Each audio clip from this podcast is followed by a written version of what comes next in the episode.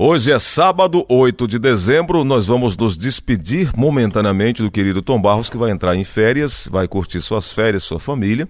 Hoje é o sábado, o Tom só vai voltar agora no sábado de dezembro, mas eu não estarei aqui, que aí eu estarei em férias e nós vamos nos encontrar efetivamente ah, em janeiro. Eita. Tomzinho, bom dia. Bom dia, tudo bem? Pois de... é, já estou com saudade aqui desse papo agradável de todo sábado, mas temos que cumprir naturalmente a legislação do país, chegou o período de férias. Eu nem queria entrar de férias no momento, mas a gente tem que entender também que a legislação deve ser cumprida. Esgotei todo o prazo e vou ter que passar 30 dias fora do ar, fora do trabalho, o que me causa um constrangimento. Hum, eu sou a favor das férias, claro, mas é, se puder você... trabalhar é bom. É, não, porque eu acho assim, quando você pode se programar um período de férias para viagens, para essas coisas, mas você, por exemplo, tirar férias como eu vou tirar e ficar em Fortaleza, basicamente, a situação financeira não é tão boa, todo mundo no Brasil está passando por situação delicada, eu tenho dois filhos entrando na universidade, né? Não é tão barato assim como a gente sabe, matrícula, essa coisa toda. Eu Só vou, tem um Heitor Reneus. Não vou ter, então, condições de estar tá fazendo viagem, não. A coisa está meio apertada. Eu vou ficar por aqui, viagemzinha se pegar, eu pego um ônibus aqui, vou ali a Sobral, ou a Crateus possivelmente, é, aí Palmirim. Em compensação, o que tiver de atrasado na base aérea, você estar em dia. É, eu, eu vou, na verdade, eu estou pensando voar muito lá no Clube de Aviação Catuleve, porque minha carteira está em dia, graças a Deus, fiz até um voo, a questão de quatro dias, eu fiz um voo muito bom, muito bom mesmo, conversando com, estava lá com o Valdones, e vou me, me divertir com o que eu gosto, não é? E pedir a Deus, naturalmente, saúde, muita paz, muita proteção, e vou passar esses 30 dias. Agora, realmente, eu, eu gosto de tirar férias para viajar, sabe? Como há muito tempo eu não viajo, eu vou ficar por aqui em Fortaleza, por aqui. Pronto, Ô, Tom, não tem lugar para ir não. É, antes, de que, é, antes de querer saber de você o que você fazia em suas férias quando criança, eu queria só fazer uma pergunta. Constituição é para ser respeitada? A Constituição é para ser respeitada por todo mundo. Agora, a Constituição, dentro das circunstâncias de hoje, ela cria uma situação favorável, pelo que está disposto na lei, uma situação favorável a pessoas que estão sendo acusadas de corrupção, de práticas ilícitas e que querem tirar proveito desse dispositivo constitucional com relação à segunda instância, não é? Então eu acho que a, a Constituição deve ser respeitada. Agora, o que é que nós devemos fazer? Seria uma modificação na Constituição para permitir e constar no texto constitucional que depois de uma condenação em segunda instância, a pessoa condenada fosse recolhida, ainda que não transitada em julgado. É essa modificação que deve ser feita para se acabar com toda essa polêmica que está aí.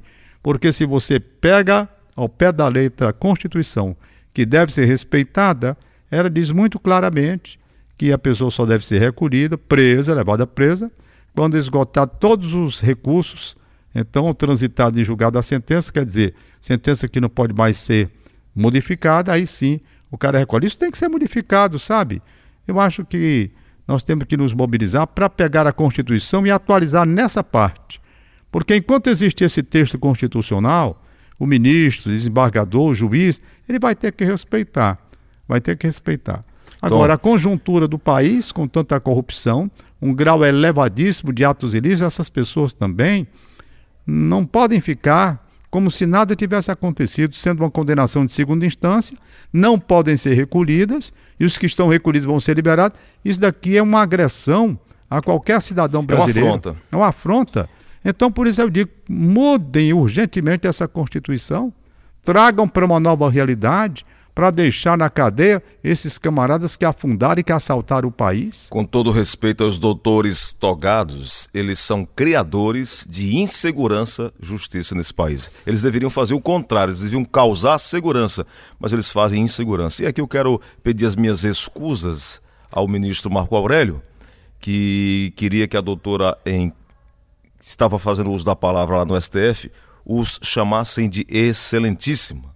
E eu queria dizer que eles são esse lentíssimas, porque são lentos, em vez de excelentíssimas, esses lentíssimos doutores da lei que mais atrasam do que ajudam o cidadão. Como foi esse negócio Excelentes aí? somos nós que pagamos os salários deles. Como era esse negócio aí? Uma doutora, que inclu... aliás, uma advogada que é inclusive doutora em, em, em direito, ela estava fazendo uma defesa, estava é... fazendo uso da palavra lá na tribuna, lá no STF, quando ela foi contar um fato e disse: Olha, eu quero trazer aqui para vocês. E aí o ministro Marco Aurélio disse: Presidente, olha, eu queria. Mais uma vez estamos sendo afrontados. Alguém chamando os ministros de vocês. Uhum. Daniela Borges. Aí a doutora Daniela falou assim: Eu quero pedir minhas escusas ao excelentíssimo, a, a Vossa Excelência. É, é, pela emoção e tudo mais. Então, Tom, aí é, ele a obrigou a cumprir a, as normas, né? A, a, a formalidade do discurso.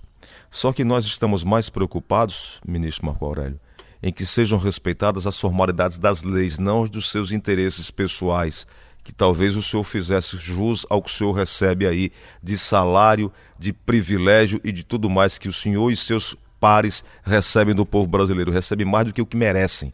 Trabalham muito menos. Tom, Cada ministro desse tem, em média, 50 assessores. Brincadeira. Ou seja, eles não fazem nada, a não ser chegar a pousar ali de deuses. Mas vamos deixar para lá, porque nosso papo aqui é outro, eu já fico nervoso, igual um amigo meu que está ali olhando para mim. O, tá o Cícero Paulo. Cícero Paulo hoje está nervoso. Eu nunca vi o Cícero Paulo tão nervoso depois dessa decisão do STF. Só quando a mulher dele dá nele. Ele chega aqui bem nervoso. A cara dele aí, ó. É valente. Cícero Paulo. Tom, não, mas eu queria falar das férias, Tom. O que, é que você fazia nas férias, além de olhar para as meninas? Ah, rapaz, quando eu era garoto. Quando eu era garoto, na verdade, meu pai me levava para as férias em Crateus para a fazenda do meu avô. Essa fazenda não existe mais, está lá abandonada. E eu adorava. Por quê? Porque tomar banho de rio, rio Poti. Tinha os peixes, tinha os cavalos, enfim, tinha tudo de bom, coalhado em pedaços. Isso está na minha memória até hoje. Momentos maravilhosos que eu passei. Eu ficava lá em Crateús, na passagem de volta passava um dia em Sobral, às vezes era mais difícil, e vinha para Fortaleza. Então, nas férias, basicamente, quando eu tinha na faixa de 12 anos, era isso. Eu ficava doido que chegasse o período para me mandar para Crateus, para o interior de Crateus, uma cidadezinha, é um distrito chamado Ibiapaba. Ibiapaba. distritozinho mas uma coisa muito agradável. Talvez até eu vá bater lá agora só para matar a saudade do meu pai. É bom. Ô Tom, eu estava vendo aqui que o Cícero também tem muita saudade do tempo dele nas férias de criança. Eu eu gostava muito de ir para casa de um tio meu. Eu nasci em Cajazeiras e a, e a gente ia para uma cidade chamada Coremas, que é lá onde tem um açude Mãe d'Água. Sei. E perto de Conceição, onde nasceu Barramalho, é, Brejo do Cruz, aquela ah, região. Rapaz, tu és de lá mesmo? É. Aí, Tom, eu ia tanto para lá eu e um primo meu, que aí uma vez a gente foi e passou 25 dias. Hum. Esse meu tio, ele tinha 10 filhos. Eita! Ele trabalhava de vigilante, noturno. Meu e tinha 10 filhos. Que coisa. Muito bom. e essa era a segunda mulher.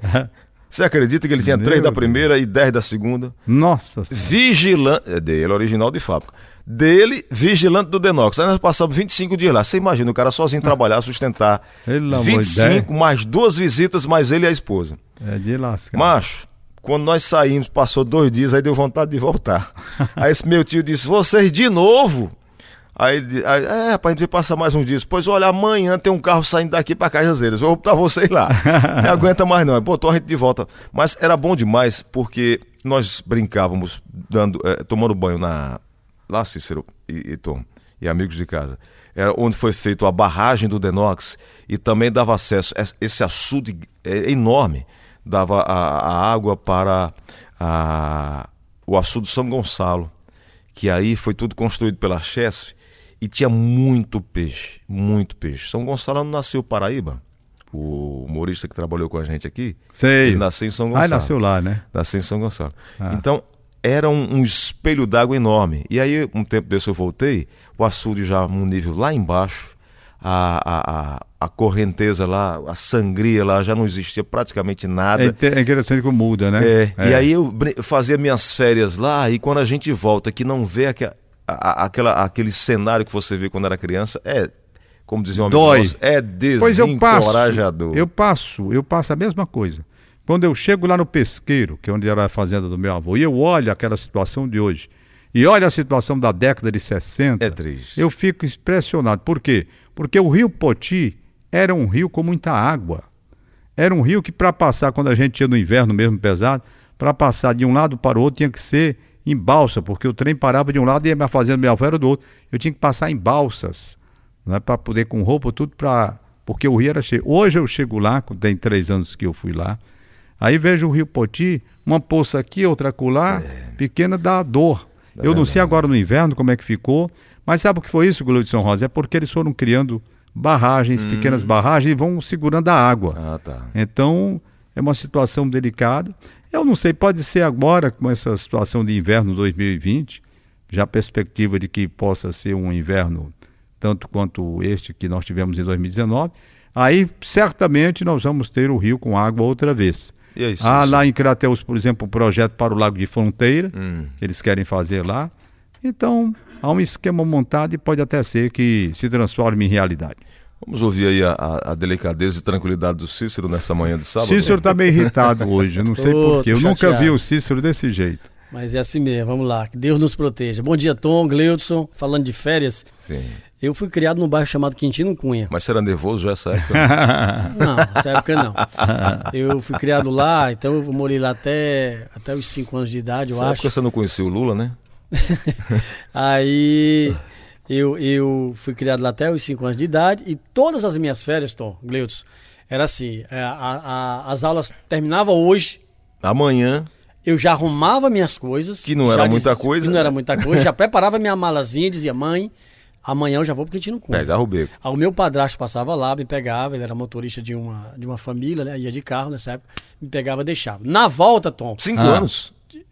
Não, eu, eu já. Não, com 5 anos de idade? Não, eu morei lá até 5 anos. Ah, tá. E, não, mas sempre eu ia passar minhas férias lá. Todos os anos, e... a partir dos. Acho que a partir dos 10 anos. Acho que foi a partir ah, dos, tá. dos 10 anos.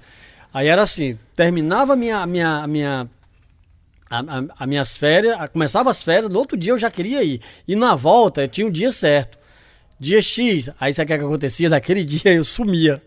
Eu desaparecia. Pra não voltar. Porque eu sabia, bom, na hora que ele, aí ele ia, Cadê o menino? só a volta. Cadê aí, o menino? Cadê tá o menino? Não. Aí todo mundo atrás de mim, eu escondido, porque eu gostava muito de passar minhas férias lá. Porque lá... Tinha os amigos, brincadeira. Tinha, meus primos, meus é. amigos, soltar raia, jogar de bila, tudo jogado no meio da rua, bola de meia, tudo que você era bom, bola de meia criança, sem, eu fazia lá. E sem medo, sem perigo, sem é, risco, né? era diferente demais. Então me lembro de minhas férias era Quintino Cunha. Terminava minhas aulas, no outro dia eu tinha que estar lá. E aí, Tom, uma outra coisa que a gente começando a falar de férias e final de ano, lembra a uh, Natal, né?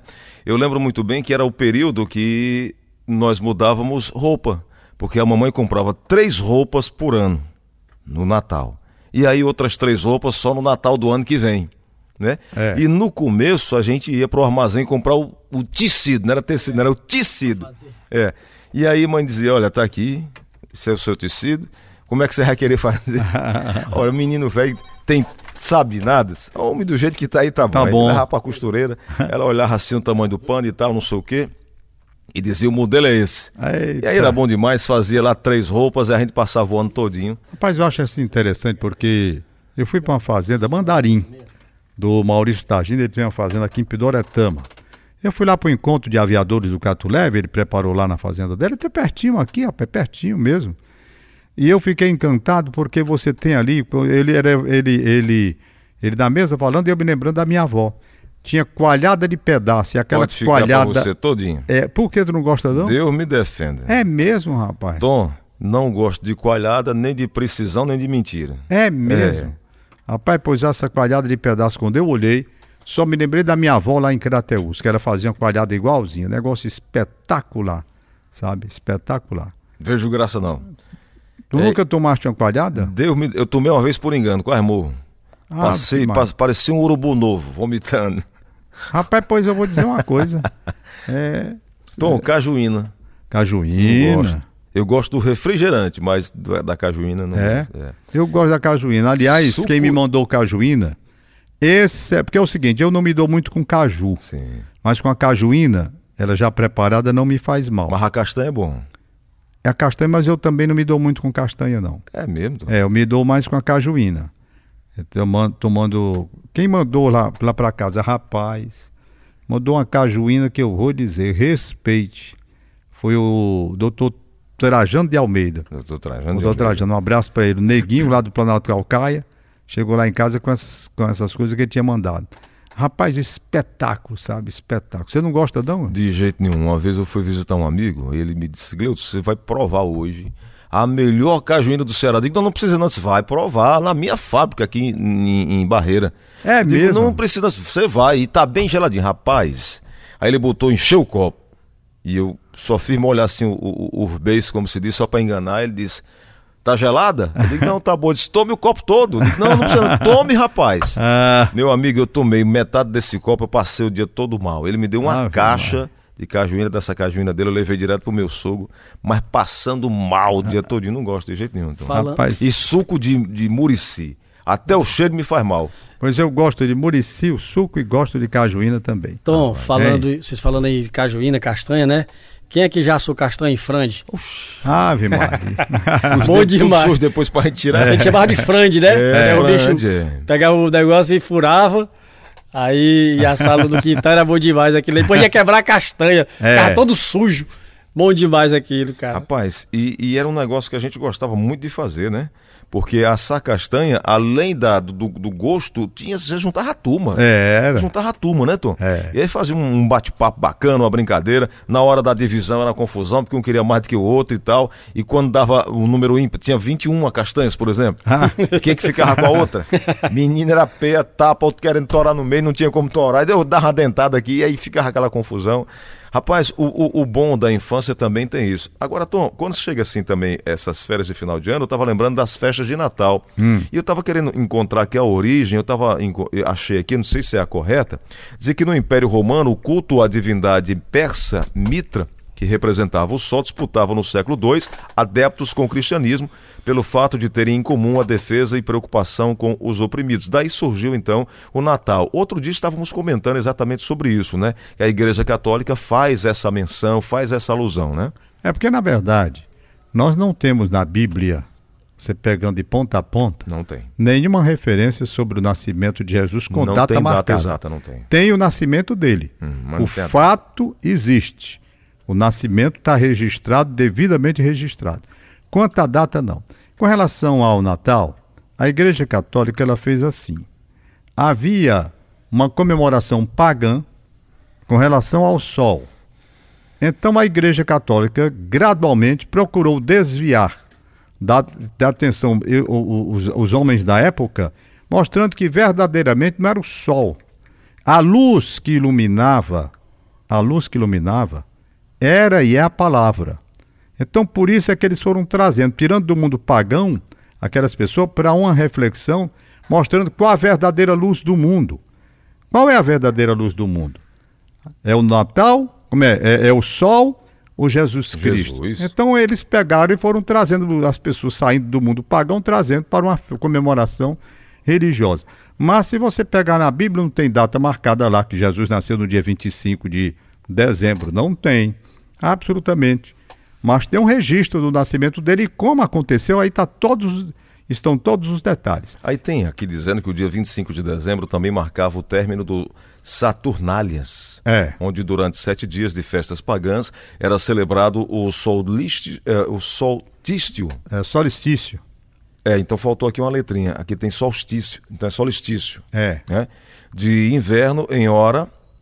Aliás, em honra a Saturno, que além de reger o tempo, era também um deus ligado à agricultura. Isso. Também tem isso, né, Tom? É. Durante a Saturnália, eh, as Saturnálias escolhia-se alguém que seria rei por um dia. Este costumava ainda sobrevi eh, sobreviver na Espanha.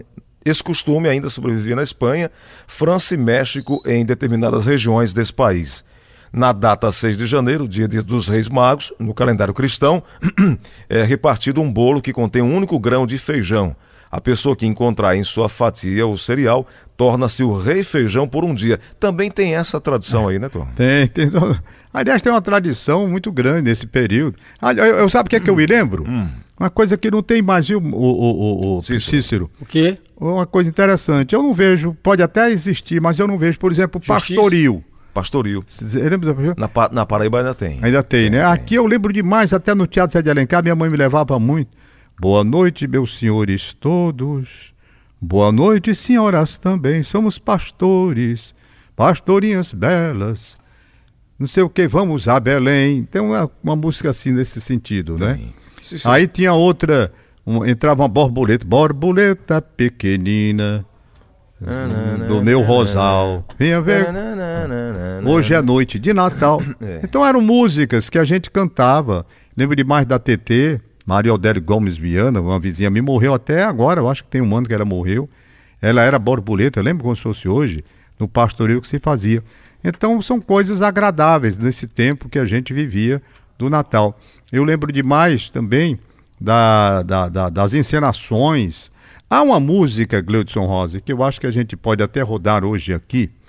Há uma música de. Eu estou tentando lembrar o nome do autor, é difícil. É difícil eu encontrar assim de memória o nome dele, porque é um nomezinho pequenininho, pequenininho, mas ele escreveu uma música que a, a Argentina, como é o nome dela? Meu Deus, gravou até com Raimundo Fagner uma canção bonita aí. Ah, Mercedes Sosa. Ah, Mercedes Sosa. Pois bem, é uma música que a Mercedes Sosa gravou. Essa mesma música foi gravada por Pumuriá. Hum. Pumuriá, La Peregrinación. Hum. Essa música é muito bonita, a letra, por quê? Porque ela conta a história de Jesus, Maria e José, quando Jesus, quando José foi avisado por um anjo que Herodes queria matar Jesus, ele teve que fugir para o Egito. E essa música conta mais ou menos o que deve ter enfrentado a família sagrada num jumentinho, Jesus recém-nascido, Maria e José, com toda sorte de adversidade, queria pegar pela frente, saindo lá de onde nasceu para o Egito. Uhum. Até ele diz: um Deus escondido. Né? Ninguém sabia que ali naquele caminhar desse casal, José e Maria, existia um Deus que ele ia escondido. É uma música belíssima, La Peregrinação. E eu acho belíssima, inclusive, tanto cantado com a Mercedes Sosa, que aí você tem mais ou menos a letra, onde ele diz que ele ia pegar abrigo, em busca de abrigo em casas tal. É uma coisa belíssima. Como também a gravação feita por Paul Muriá, La Peregrinação, é Alouette, até que eles chamam. É uma música muito própria. E contando mais ou menos esse período, já estamos chegando aí praticamente para o mês de novembro, né? Vamos já para metade de novembro, dezembro chegando, dezembro do Natal. E é uma coisa interessante a gente ir abordando esses temas Isso. relativos ao período de Natal.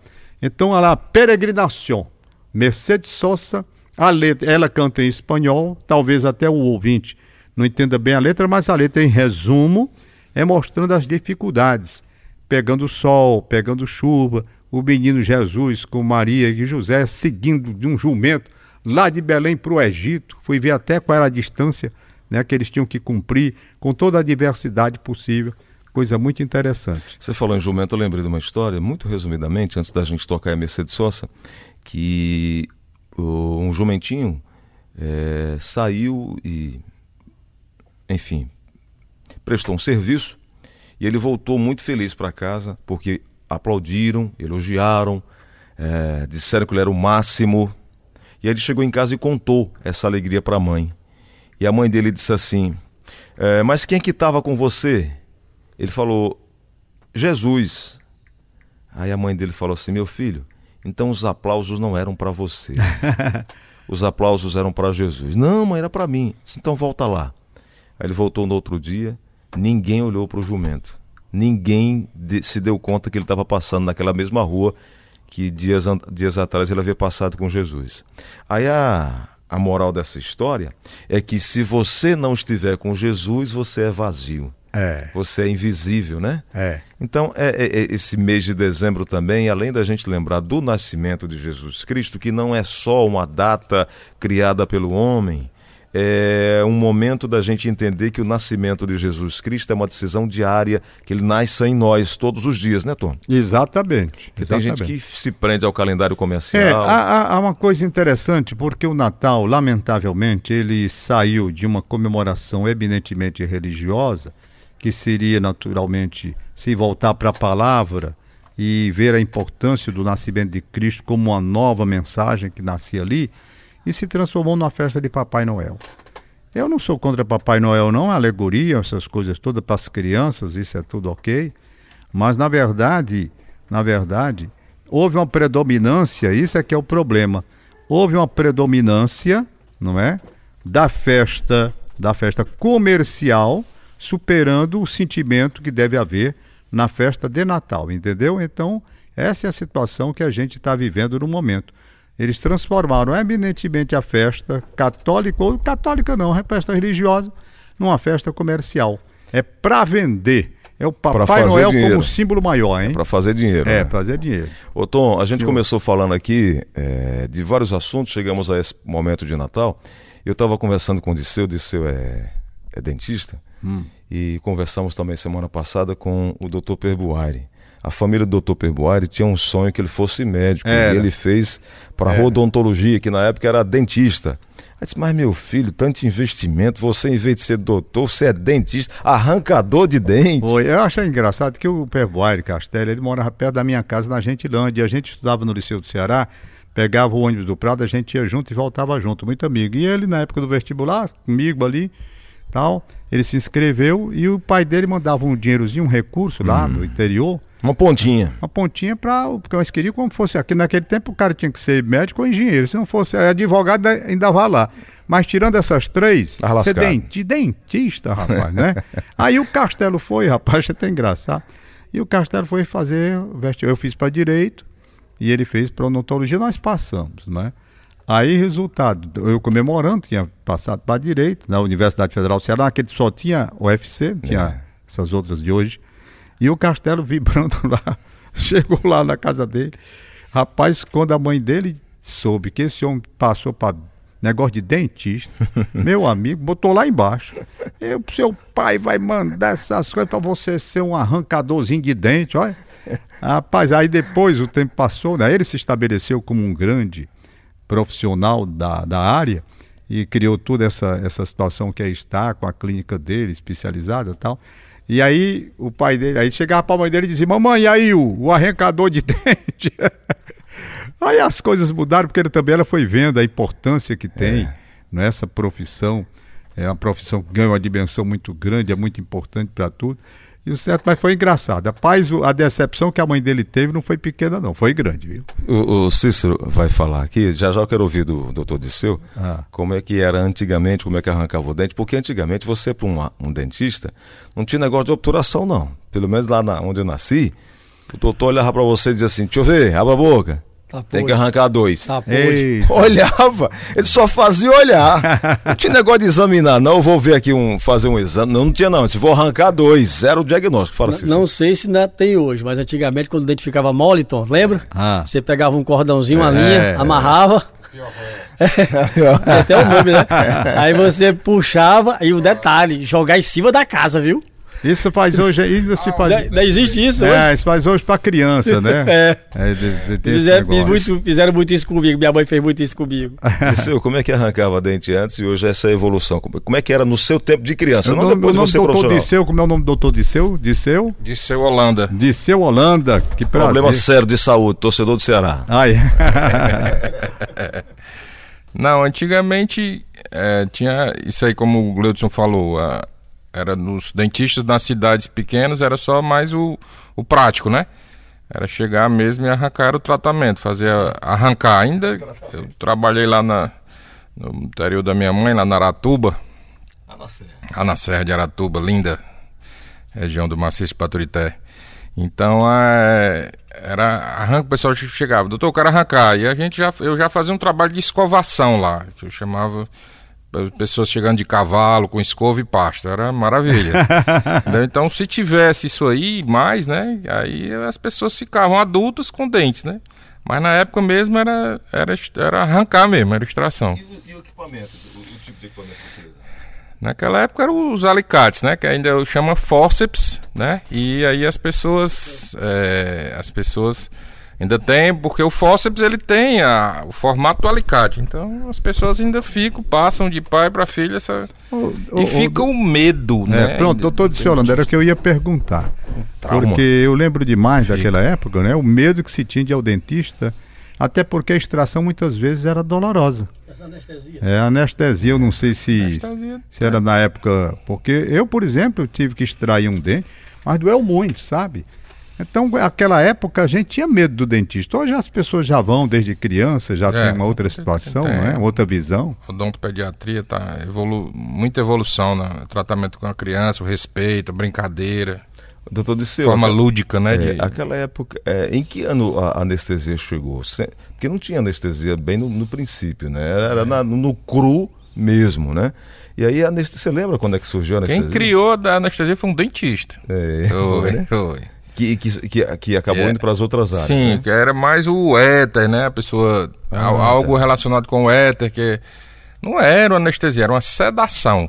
Hum. A anestesia mesmo, inclusive a nossa mente inconsciente, ela e os nossos hormônios liberam anestesias, né? Quando você tem um acidente, aquelas brigas de MMA, né? De, de- de- No momento você não sente no dor, momento né? você não sente. Então, é, mas naquela época, falar também, né? Você distrair a pessoa, até em cirurgias, a pessoa tá um pouco nervosa, aí ah, tem alguém lá, pai, tu... Conversando, Conversando, tirando enquanto o atenção. profissional, isso, quando o profissional faz a- o procedimento de anestésico, a pessoa fica com medo, né? Esse negócio da anestesia é um negócio tão sério é, que antigamente, Tom, só, só existia o Sandu. Hum, Bem antigo, né? muito antigo. É. E aí tinha proctologista e dentista. E aí esse rapaz veio do, do, do sítio, um pano amarrado assim na, na cabeça. Ah, aquela Ah, forma, né? ah, que- ah, ah, ah. E aí ele chegou e com a dor era tão grande que ele não estava vendo nada e entrou, foi na fila do proctologista. Ei. Aí tinha três velhinhos e o cabo lá atrás, o cabo novo. e, Ai, ai, ai, ai. O velho disse, rapaz, tem mais de 10 anos que eu sofro com esse negócio, mas nunca senti tanta dor desse jeito. Bota esse rapaz pra frente. Aí botou o rapaz pra frente. A época, um médico só pra atender todo mundo, o médico abriu a porta, ele entrou, o médico nem olhou pra cara dele, disse, deite de bruxo. Aí o cabo deitou, o médico foi, arriou as calças dele e começou a mexer, né, Tom? Pensando que era... E mexe, mexe o cabo, ai, ai, ai, ai, ai, mexe, mexe o cabo, ai, ai, ai, ai. Quando terminou assim com a meia hora, o doutor disse, meu amigo, aqui eu não tô vendo nada, tá tudo em ordem aqui, tá tudo zerado aqui, nunca foi nem usado. Ah, Aí disse, doutor, não é aí não. Eu disse, oxe, onde é o problema? Isso é aqui no dente. Mas meu amigo, tem meia hora que eu tô mexendo aqui no seu fundo, você não diz nada. Disse, não, porque eu pensei que o senhor tava procurando era a raiz. aí é de lascar, né, Tom? ah, Você já teve uma raiz tão profunda assim, não, né, Tom? não, rapaz, mas tem dente que tem raiz e, e dificulta, né, doutor Disseu? Ah, Apareceu agora uma notícia: um dentista croata tirou o maior dente do mundo, entrou no Guinness Book, um canino inferior esquerdo. O dente tinha 4 centímetros. Pelo 4 amor de Deus. centímetros? É, mesmo? Não, mili... 4 milímetros, desculpa. 4 milímetros. Era 40 milímetros. Era o Doutor maior Disseu- dente humano. Ele vinha até perto do queixo aqui na raiz. É, muita Doutor, doutor Disseu, aproveitando então, vamos lá para minha curiosidade. Hoje, hoje, há uma luta para se preservar o dente, só se extrai em último caso mesmo, é? É, a gente faz certas misérias, entre aspas, né? Assim, com. Você corta o dente, faz cirurgias, tem tudo para aproveitar o dente, porque o dente é, é um presente de Deus, né? Então, não é para arrancar. Ninguém vai arrancar o dedo se a unha tá encravada, quebrar o braço. Você manda o, o traumatologista, faz também cirurgias, bota os, É. os implantes, né? Daí surgiram os implantes. Né? Então, faz tudo para preservar o dente, a raiz, né? A, a, por falar em implante, o implante é uma coisa dolorosa, é? Não, porque, Tom, na, nas mandíbulas, no, no, no osso, existem os nervos, só que a, a que dá mais sensação dolorosa são as- a inervação de pele. Ah, Né? Então o implante ele é preso no osso, então não tem, não tem dor não. A cirurgia é bem tranquila, é só o pavor, o medo do paciente mesmo, mas a cirurgia Mas o si- procedimento em si. o procedimento, quando você termina, às vezes eu termino a cirurgia. Doutor, que hora o senhor vai começar? Eu digo, não, já terminei. O quê? Já terminou? Como assim? Eu digo, não, eu terminei já.